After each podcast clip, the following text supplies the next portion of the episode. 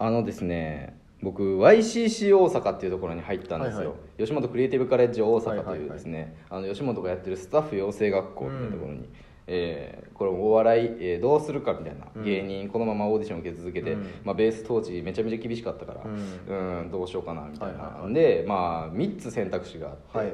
えー、と1個は、まあ、テレビ局なりに就職するみたいな、でもう1個はその吉本クリエイティブカレッジ大阪みたいな、はい。まあ、そういう学校に入ってちょっとこう、まあ、放送作家なりいろんなこううん。進路を考える、うん。でもう1個がえ広島吉本で芸人をやるっていう、うん。広島って絶対穴場やろみたいあー。絶対確かにな、ね。いけるやろみたいな、うん。うん、大阪では無理でも広島ではなんとかなるんちゃうかみたいな、うん。まあそういう甘い考えを持ってはいはい。したのは広島のね吉本みたいなのちょっとまあ視野に入れてたんですけど。うん。まあ結果的に YCC 大阪に入ることを選んでですねまああのまあ芸人の NSC のおやつらのエピソードほどこはい。う中身はそんなないんですよ。土日だけやし。はい。NSC を平日にやっててはい。YCC を土日にやってるみたいな感じだったんですよで、まあ、週2しか授業ないんですけど、あの NSC は週5で授業あるのに、はい。あの40万なんですね。僕ら週2しかないのにあはい。の50万円やってか めちゃくちゃ高かったんですけど高いですね。うん、だから当時バイトして居酒屋でバイトしてまあ、僕自分で払ったんですけど、はいはいはい。で最初入ってとりあえず1組2組に分かれるんですよね、うん。これはもうランダムで決められるんですよ、で僕は2組で、うん。2組はねなんか分かんないですけど男はみんなできひん男ばっかりみたいな。なんとなくそんな感じだって、はいはいうん。もうほんまにダメ男、はいはいはい。えーお笑いが好きなだけのあー。イケてない男たちみたいな。ああなるほど。なんかそんなやつらが多くって、はでも毎日こうまあ授業終わったら飲みに行ってもう安い安い5円っていうね、はい。当時あの、まあ、焼肉屋があって、うん。でも生ビール199円、でそれをだけ飲むみたいな、はいもう肉はほぼ頼んだことないんですあよー。1年間もうほんま毎回のように行ってたんですけど授業終わったら必ず行ってたんですけど。もうほぼ肉なんか頼んだことなくて、うん。ずっと豆もやしナムルだけで、うん。あの何時間もずっと、ね今考えたら申し訳ないんですけども、うん。まあそこでね、あのそれを、まあ、引き連れてたのが竹之内ジョージっていううん。まあそれが俺らの同期の中でうん。一番こう親分みたいな、なるほど。親分っぽい名前ですね。そう。そう竹之内ジョージ、まあ、どんなかっこいい男なんかと思ったら、もうただのあの坊主のおっちゃんなんですよ。まあ、当時30歳ぐらいやったんですよね。ああそういう人もいるんですね。うん、そうそうそう。全然若い子だけじゃなくて、うん、で、まあ、僕らジョージさんって言ってて、はい。まあ、ジョージさんがでも一番アホで一番ふざけてる、はいはいはいうおじさんで、はいまあ、放送作家になりたいとは言ってるけど、お笑いのこと何にも分かってないみたいな、うん。ただのご機嫌な酒飲みのおっちゃんで、でもめちゃくちゃその人がいいのが、はい。もう全員誘ってくれるんですよ、はあはあはあ。うん、だからもう男で、あのーまあ、なんかこうなんかクラスでまあ端っこにおるやつ、うん。あもう終わったらすぐ帰ってるやつみたいなやつにも話しかけて、え。で飲みに行こうみたいな、はいはい。でそれでまあ竹之内軍団みたいな感じでもうその 5円のねなるほど。5円メンバーってもう女子とかとかは言われててはいはい。うん、その5円の、まあ、僕もそのメンバーの一人やって、もういやもう全然1組のやつなんかおもんないなみたいな、はいはい。1組のやつおもろいやつおれへんわみたいな、はいうん、なんかそんな悪口とか言いながらずっと酒飲んでるうん。ようなやつらやって、うん。でその竹之内ジョージがね、うん。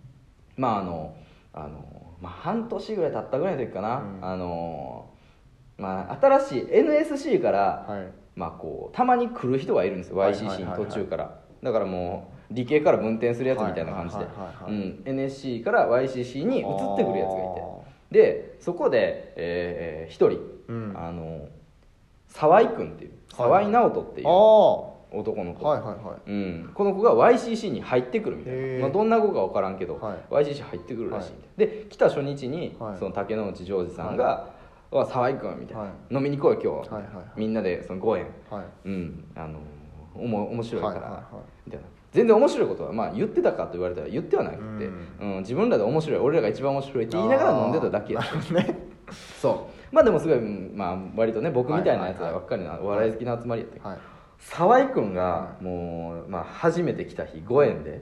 あのまあ、エピソードトークみたいな感じで、はい。僕こういうことだったんですよみたいはない。話を聞いた時にはい。ちょっと僕らどぎも抜かれまして、もう全然俺らなんか思んないわみたいななった話があって、はい。沢井君がはい。もう入ってきて「沢井君ここで俺らここ安いやろ」みたいな「はい。生ビール199円やねみんなで飲もうや」っつって。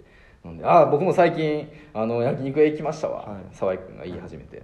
あの焼肉屋この前行った時にね、あのトイレ行ったんですよ、はい。男子と女子が兼用の、はい。はい。同じトイレで、はい。まあ、あの狭い店やったからはい。兼用のトイレやったんですよ。で座ってあのおしっこしてた時に、はい。